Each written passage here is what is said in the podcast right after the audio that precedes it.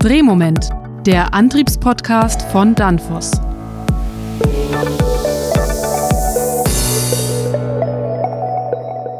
Hallo liebe Zuhörerinnen und Zuhörer, willkommen zu einer neuen Folge von Drehmoment, dem Antriebspodcast von Danfoss. Mein Name ist Robert Weber, ich bin der Host, ihr kennt mich schon, Sie kennen mich schon und ich habe mir heute zwei Gäste eingeladen. Einmal den Helge Wandel Jensen. Hallo Helge. Ja, hallo Robert. Du bist von Danfoss und den Sebastian Beckmann vom Fraunhofer IPA. Hallo Sebastian. Hallo Robert. Wir wollen heute über das ganz große Thema Energie und Elektrifizierung sprechen. Und ich glaube, es ist super wichtig, dass wir dazu sagen, wann wir aufnehmen. Nämlich wir nehmen am 12.05. auf. Ähm, das ist, glaube ich, wichtig, weil sich gerade so viel passiert. Wir haben gestern gehört, dass die Ukraine den Gashahn zudrehen. Sebastian, wie ist gerade die Stimmung in der Industrie, wenn es um Energie geht? Die Stimmung in der Industrie ist natürlich sehr angespannt im, äh, in Bezug auf das Thema Energie. Ähm, jeder kann sich ja vorstellen, wir haben in unserer Industrie einen riesen Gasverbrauch. Ich glaube, das sind irgendwo im Bereich 250 Terawattstunden, die hauptsächlich für Prozesswärme eingesetzt werden. Und ähm, da stellen sich die Unternehmen natürlich die Frage, was passiert eigentlich, wenn gar kein Gas mehr kommt, beziehungsweise wenn wir Gas reduzieren müssen, wie gehen wir damit um und wie könnte da eine Lösung aussehen? Und haben Sie einen Plan oder äh, ist das nur, wir haben ein Problem und sehen noch keine Zukunft oder keine Lösung? Ja, also das ist an der Stelle noch total schwierig zu beurteilen für die Unternehmen, aber auch für uns ein Stück weit Außenstehende. Und es ist auch schwer, einen Plan zu haben, weil die Unternehmen wissen noch gar nicht, was auf sie zukommt. Also wir sind auf eine Situation, wie wir sie jetzt sehen, ein äh, Stück weit gar nicht vorbereitet. Also die Bundesnetzagentur, die jetzt da im Moment an, an dem Versorgungsengpass arbeitet oder wie, wie wir damit umgehen können, die können selber noch gar nicht sagen, äh, was Sache ist und äh, wie die Versorgung äh, in Zukunft aussehen wird. Und insofern ist es auch für die Unternehmen schwierig, ähm, sage ich mal, einfach darauf zu reagieren und sagen zu können, wie sieht unsere Strategie aus, weil die noch gar nicht wissen, was auf die zukommt. Das bedeutet, das ist für die einfach eine Riesenunsicherheit.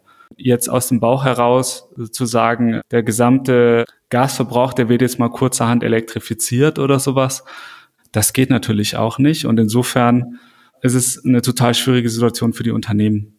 Helge, sind wir alle ein bisschen auf kalten Entzug wie so ein Junkie nach günstigem Gas? Müssen wir uns jetzt andere Lösungen überlegen? Ich denke, wir müssen auch andere Lösungen überlegen und ich denke, wir müssen auch auf Energieeffizienz äh, schauen, weil äh, obwohl viele Industrien und auch äh, viele Privatverbraucher auch Energieeinsparungsmaßnahmen gemacht haben, denke ich, gibt es immer noch Potenzial für extra zehn Prozent Energieeffizienz. Und das ist sowohl für für Gebäudeheizung, also auch in der Industrie, auch für verschiedene Prozesse kann man immer noch äh, zehn Prozent Energie sparen. Und das, wir wissen ja alle, dass es gibt verschiedene Möglichkeiten, aber das wäre, würde ich sagen, das ist der, der erste Schritt, äh, was wir machen müssen, das ist auf Effizienz zu schauen. Du willst doch noch nur mehr Frequenzumrichter verkaufen, Helge. Ich möchte mehr Frequenzumrichter verkaufen, weil damit kann man auch äh, Strom sparen, aber es gibt ja auch eine ganze Menge Optimierung, das man machen kann und auch zum Beispiel Verlustwärme was sagen wir Verlust ist in einem Bereich, kann man auch verwenden als äh, Prozesswärme in, in andere Bereiche, auch zwischen verschiedene Firmen und äh, vielleicht kann äh, der Industrie auch Verlustwärme liefern an, äh, an Fernwärme zum Beispiel. Das ist absolut ein, ein Punkt, das untersucht werden muss. Das ist ein super spannender Punkt, Helge, weil ich habe gestern ein Interview mit dem Herbert Dies von Volkswagen äh, gelesen. Da ging es auch um das Gas oder das Kraftwerk beim VW-Konzern und äh, wird das jetzt sozusagen als systemkritisch eingestuft, weil ja VW auch über ein Fernwärmenetz viele Häuser in, in Wolfsburg sozusagen und in der Umgebung versorgt. Sebastian, wie ist das mit dem Fernwärme? Ist das, die, ist das eine Lösung oder wie, wie siehst du das? Das ist natürlich ein wichtiger Baustein. Also was, was der Hegge gerade angesprochen hat, das Thema Effizienz, das ist mit Sicherheit der richtige Weg. Und ich, ich sehe das genauso, dass da noch ein, ähm, ein Riesenpotenzial äh, ist in der Industrie, aber natürlich auch in allen anderen Sektoren, im Verkehr und auch im Gebäudebereich. Das Nutzen von, von Abwärme in der Industrie ist der richtige Weg. Und äh, damit ist, glaube ich, auch der Ausbau von Fernwärme und auch die enge Verzahnung von, von Industrie und Gesellschaft äh, ein guter Schritt in die richtige Richtung. Ich finde es total super, dass ihr sofort dieses Thema Effizienz aufmacht, weil ich glaube, was wir ja gerade mal haben, wir gucken gerade so, oder wir starren alle förmlich auf die Pipelines und die Angebotsseite und versuchen irgendwo äh, uns andere Quellen aufzutun, sei es mit Kohle aus Australien oder Flüssiggas, kommen wir später noch zu, aus dem Nahen Osten. Aber, aber wir haben diese Nachfrageseite irgendwie, habe ich das Gefühl, politisch gar nicht in der Diskussion, Sebastian. Oder wie siehst du das? Wird das, ist das politisch nicht nicht gewollt oder hat man es einfach vergessen? Vergessen ist, glaube ich, nicht das richtige Wort. Ich würde sagen, vernachlässigt. Wenn man sich die Investitionen anschaut in, in die Energiewende, dann fließt einfach ein Großteil des Geldes äh, in den Ausbau erneuerbare beziehungsweise der Netzinfrastruktur. Und nur ein sehr geringer Teil davon fließt tatsächlich in Investitionen in Energieeffizienz, insbesondere auch in der Industrie. Und den Preis zahlen wir heute für die Versäumnisse in den letzten zehn Jahren. Ich glaube, das ist schon ein sehr wichtiger Aspekt. Helge, ich meine, über dieses Green-Thema, da sprechen wir ja seit 2005 und immer haben, Unterne haben Unternehmen wie ihr gesagt, das rechnet sich so schnell und der ROI ist gar nicht so hoch und trotzdem haben sie nichts gemacht. Warum nicht? Ja, ich, ich denke, das hängt auch damit zusammen, dass der Energiepreis war, war nicht so besonders hoch. Jetzt ist es viel höher geworden und, und ich denke, jetzt ist es ganz klar für alle, dass das äh, muss gemacht werden, sollte wir eigentlich schon gemacht haben. Aber auch Beispiele, dass wir in unser eigenes Haus gemacht haben, hat gezeigt, dass die meisten Effizienzoptimierungsaktivitäten, das wir gemacht haben in unser Haus, hat ein Payback von weniger als drei Jahre. Natürlich als Firma, die meisten, die hätten gerne ein Payback in ein oder zwei Jahre, aber ich denke trotzdem, drei Jahre ist eigentlich ganz gut.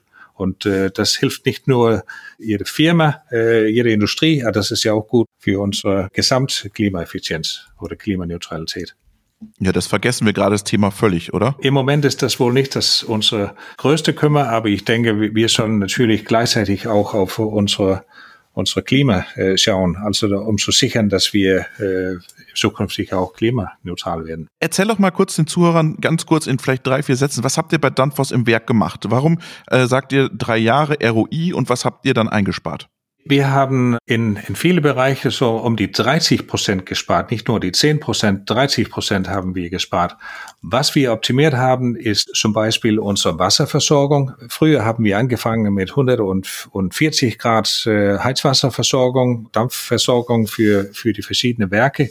Wir haben festgestellt, dass es nur ganz ganz selten, dass man braucht diese hohe Temperatur. So, wir haben das äh, ganz getrennt. So, wo wir keine große Temperaturen brauchen, haben wir unsere Heizungstemperatur reduziert auf, auf weniger als 70 Grad. Wir haben unser hausinterne Fernwärmesystem, das ist auch verbunden mit, mit das öffentliche Fernwärmesystem. Aber hier haben wir viel Energie gespart, nur um die Temperaturen äh, zu senken. Dann haben wir auch unsere äh, Ventilationsanlagen, unser ganze Ventilationssystem für die für die Fabriken optimiert. Und das das heißt äh, Temperatur in äh, das ausgesaugt werden, haben wir Wärmetausche eingebaut, so dass wir nutzen diese Wärme auch um Frischluft zu äh, wieder aufzuwärmen. Und da haben wir auch viel Energie ge gespart.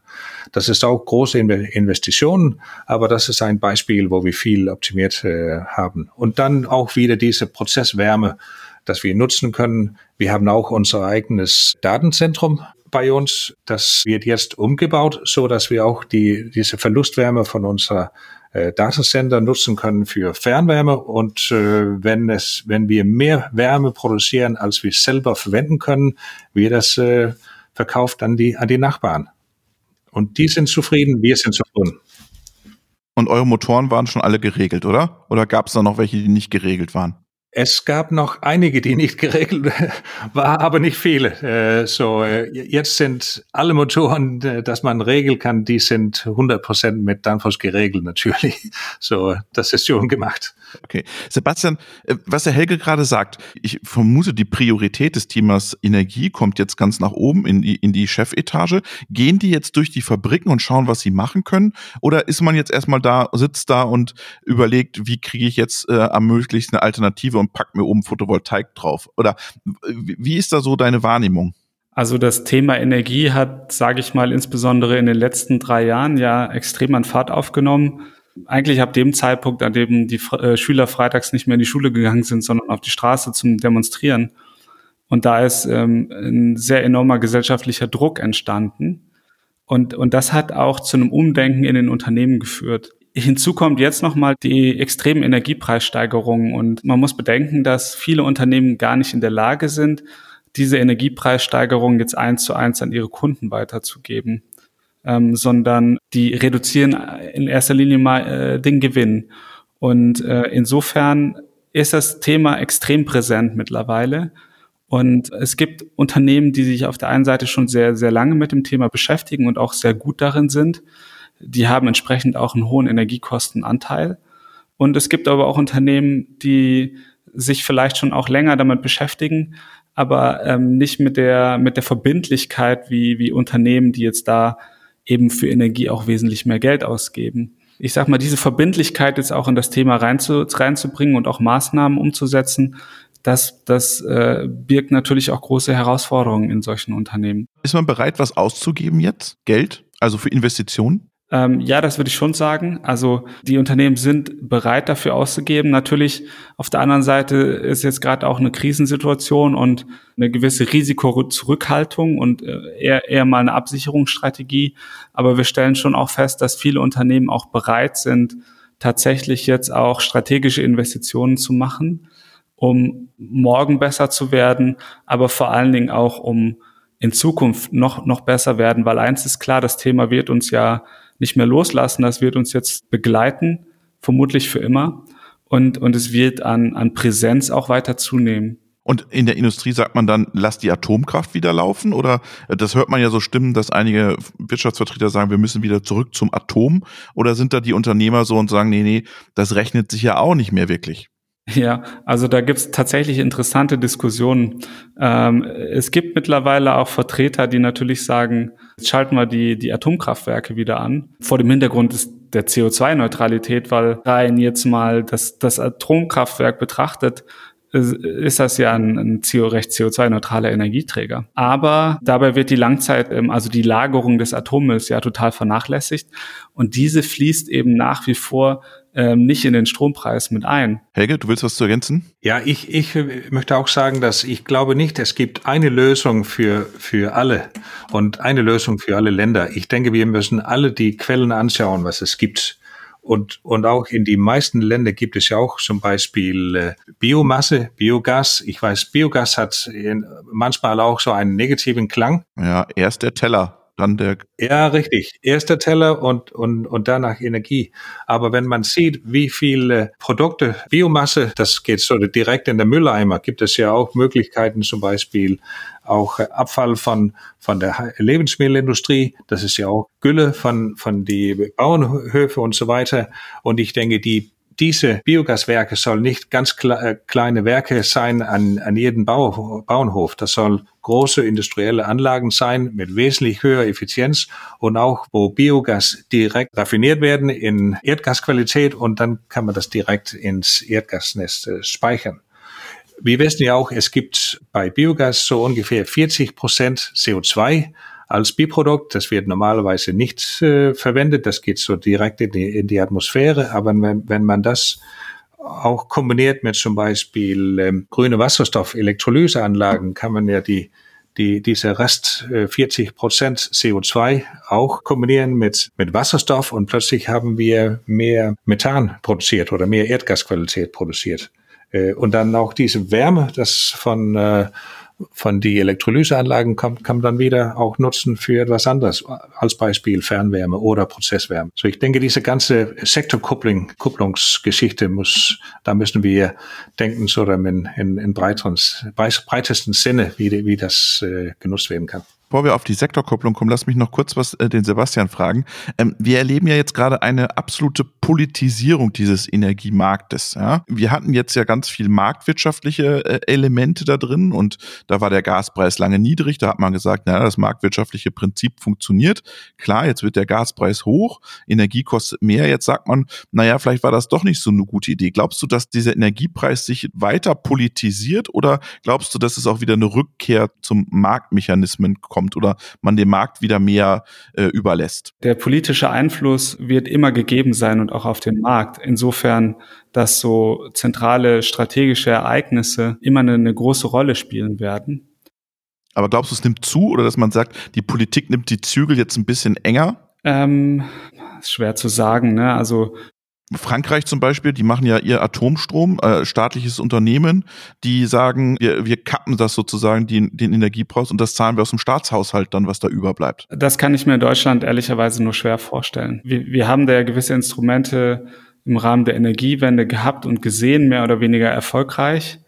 Und ähm, ich, ich denke, dass wir insbesondere im Bereich der erneuerbaren Energien auch auf den Marktmechanismus setzen müssen. Wir haben eigentlich keine andere Chance, als in so einem volatilen Umfeld auch, auch die Marktmechanismen zu nutzen und ähm, noch viel stärker, denke ich, in, in den Vordergrund zu stellen. So eine, eine entscheidende Fragestellung für mich wird noch in Zukunft sein, inwiefern wird ähm, die zum, zum Beispiel die CO2-Bepreisung einen Einfluss auf, auf die Strom, Strompreise haben ähm, oder, oder Energiepreise insgesamt, weil das ist natürlich ein zentrales äh, politisches Element, das schon auch einen gewissen Einfluss haben. Und was glaubst du, wo geht die Reise dahin? Ähm, ich glaube, dass, dass die Reise deutlich nach oben gehen wird. Ähm, Im Moment äh, weiß ich gar nicht, ich weiß, habe es gar nicht genau im Kopf, wo wir im Moment genau liegen. Aber ich glaube, dass wir in Zukunft nicht drum herum kommen werden, auch schadensbasierte äh, Betrachtungen zu machen ähm, bedeutet also, dass wir äh, uns überlegen, was kostet oder welch, was kostet uns der Schaden, der durch die Tonne CO2 verursacht wird. Und da sind wir, werden wir irgendwo im Bereich von 180 Euro pro Tonne liegen äh, haben wir ja äh, eine, eine Krisensituation, da sind wir uns ja alle bewusst und jetzt bauen wir LNG-Terminals. Und das ist ja eine, ähm, eine Übergangstechnologie aus meiner Sicht, äh, korrigiert mich da, wenn ihr das seht, weil wir haben da einen Faktor 7 an, an, an Preis. Ja, also Helge, ähm, glaubst, äh, es wird ja so dargestellt, dass es jetzt das Allheilmittel für den nächsten Winter. Vielleicht reicht es für den nächsten Winter, aber danach kann LNG doch nicht die Zukunft sein, oder? Das kann nicht der Zukunft sein. Äh, ich denke, dass das ist vielleicht eine Lösung, dass man verwenden kann, aber wir sollen nicht vergessen, dass viele andere Länder, die brauchen auch äh, LNG und äh, es gibt nur begrenzt, wie viel LNG, das man produzieren kann in die Länder, wo man das kaufen kann. So und diese Produktion kann nicht mit einem Schlag erhöht werden. So, das ist natürlich eine Hilfe, aber das ist auch nur eine Lösung, eine, ein Teil von der Lösung äh, mit, mit LNG. So ich denke, wir müssen auch auf Wasserstoff umsteigen. Wir sollen nicht Wasserstoff verwenden als Ersatz für, für Erdgas, aber ich denke, wir sollen Wasserstoff verwenden, wo das Sinn macht. Und erst sollen wir auch elektrifizieren, was man direkt elektrifizieren kann. Und danach sollen wir daran schauen, wo kann man nicht äh, direkt elektrifizieren. Zum Beispiel kann man äh, Stahlproduktion direkt mit, mit Strom produzieren. Nein, geht nicht. Da brauchen wir entweder Gas oder Wasserstoff. Ja, und, und grüne Wasserstoff. Und, und grünes Wasserstoff, da brauchen wir eine stabile Lieferung auch für die Chemieindustrie, für die Stahlindustrie.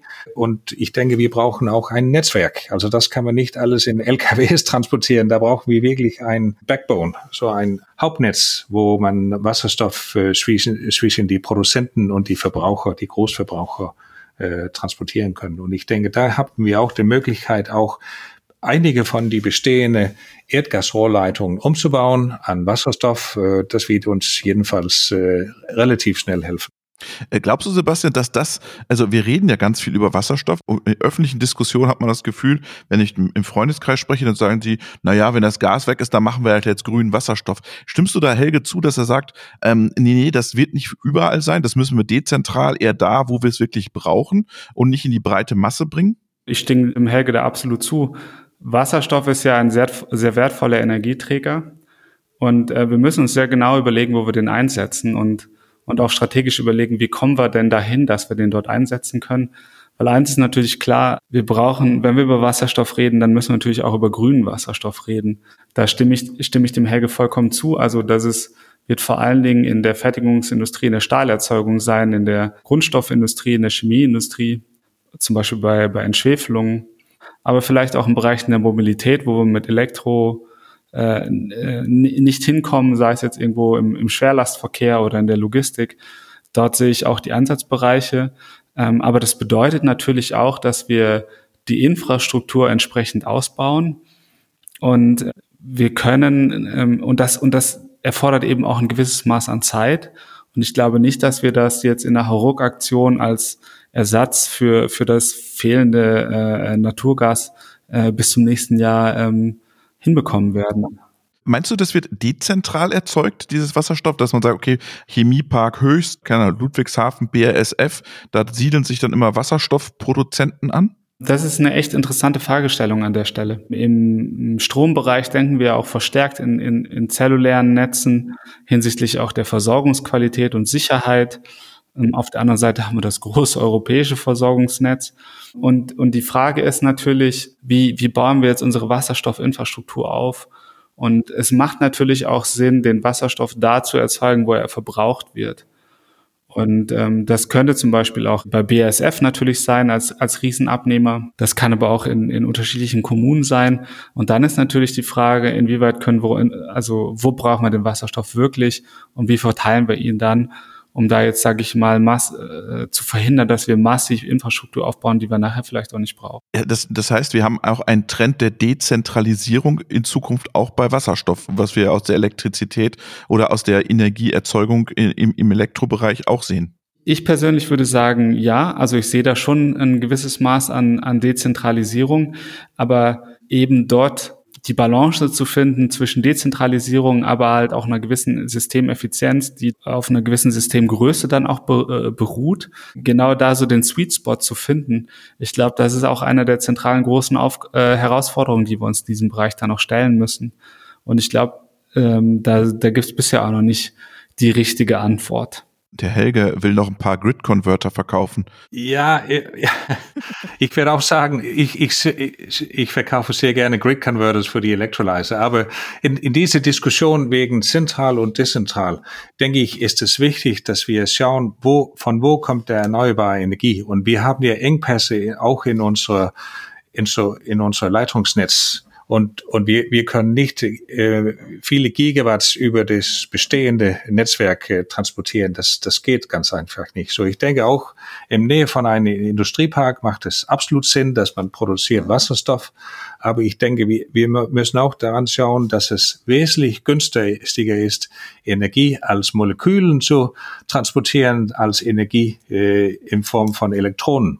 Und, und äh, da hat man zum Beispiel in den Beispiel auch, wenn wir an, an Wasserstoffproduktion äh, äh, im, im Nordsee spricht, also diese Energieinsel, die geplant sind, da sagt man, dass wenn der Abstand zwischen die Küste und die Energieinsel länger als 40, oh, Entschuldigung, 70, 80, 100 Kilometer ist, dann lohnt sich der Wasserstoff äh, vor Ort in der Nordsee zu produzieren, weil sonst sind die Kabeln zu, zu teuer, die sind zu dick. Äh, und äh, das, das genau das Gleiche ist, wenn, wenn man äh, Wasserstoff produzieren kann, wo der, wo der erneuerbare Energie produziert wird, zum Beispiel, wo das, äh, wo es viel Wind gibt im, im Schleswig-Holstein oder an, an der an der Westküste, äh, denke ich, muss ein großes Teil von dieses Wasserstoff auch da produziert werden und dann in, in Rohrleitungen äh, muss es transportiert werden an die, an die große Verbraucher. Äh.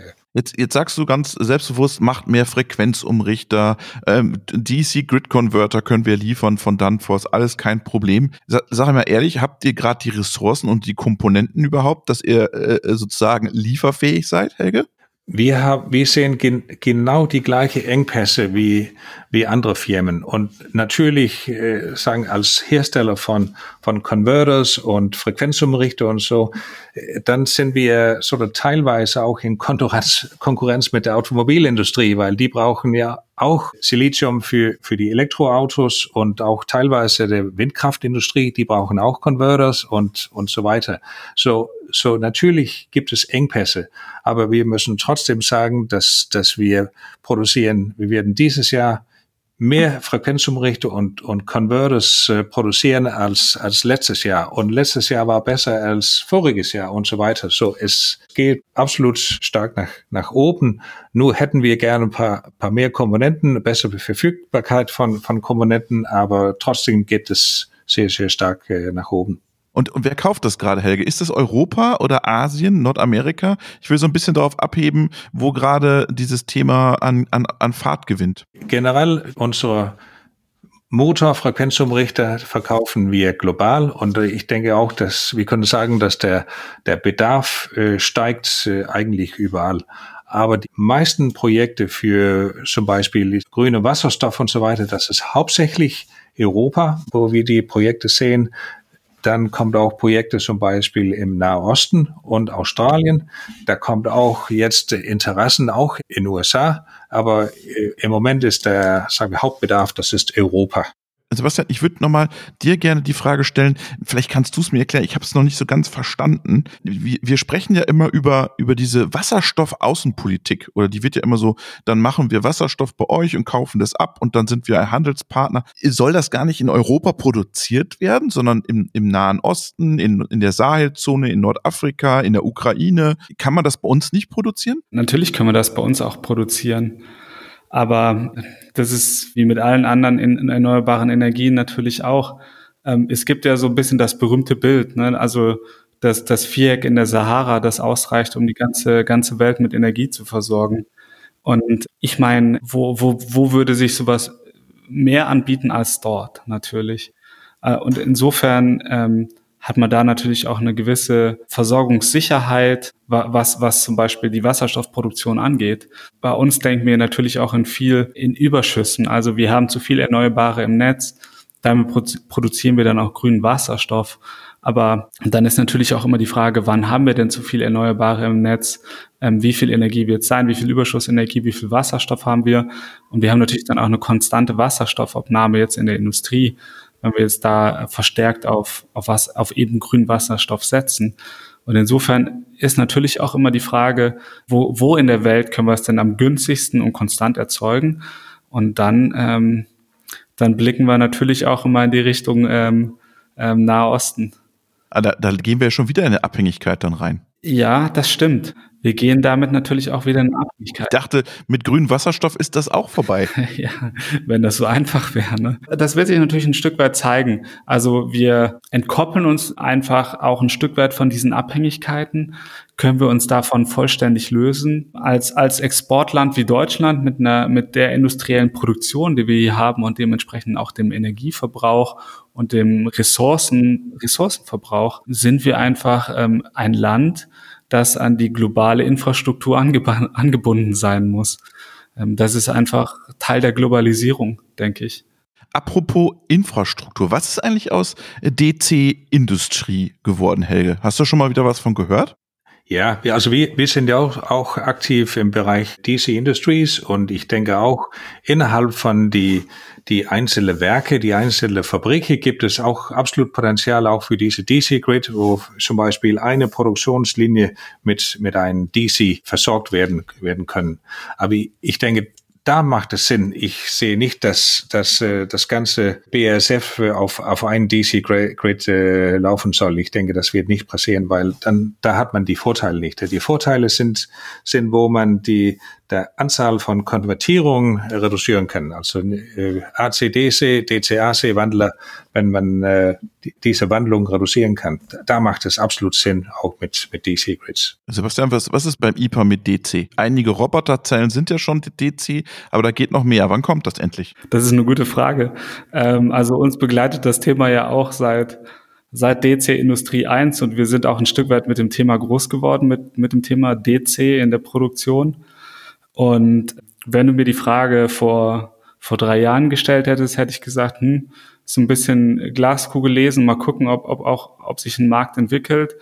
Ähm, mittlerweile bin ich da wirklich echt zuversichtlich. Also das ist bei uns einer der größten Wachstumsmärkte DC, ähm, äh, mit dem wir unsere Kunden beraten in dem Bereich. Also wir haben tatsächlich verstärkt auch Anfragen, jetzt die nicht nur aus der Automobilindustrie kommen, und ich glaube, so wie es der Helge da angesprochen hat, also da so ein, so, ein, so ein organisches Wachsen in der Produktion von der Zelle, von der DC-Zelle äh, hin zur Linie, ähm, so, so würde ich auch die Zukunft interpretieren und da, und da auch einen tatsächlich wachsenden Markt sehen. Ähm, und ich glaube, dass wir da in den nächsten fünf Jahren auch ähm, größere Wachstumspotenziale sehen. Wir, wir sehen ja schon in der Marine, bei Schiffen ist DC ja schon gesetzt, Helge, oder? Absolut. Also äh, fast alle neue Schiffe, auch mit Hybridschiffe, mit Batterie und mit Generatoren zum Beispiel, die haben manchmal DC-Grids. Und da macht es absolut Sinn, auch weil äh, wir alle wissen, äh, Batterie ist ja ein, ein DC-Komponent und, und deswegen, wenn wir unsere Energie in, ein, in eine Batterie speichern können an ein Schiff, dann ist es äh, relativ einfach, äh, auch ein DC-Boss aufzubauen auf ein Schiff und da laufen die, die elektrischen Motoren und so weiter auf diese eine DC-Schiene.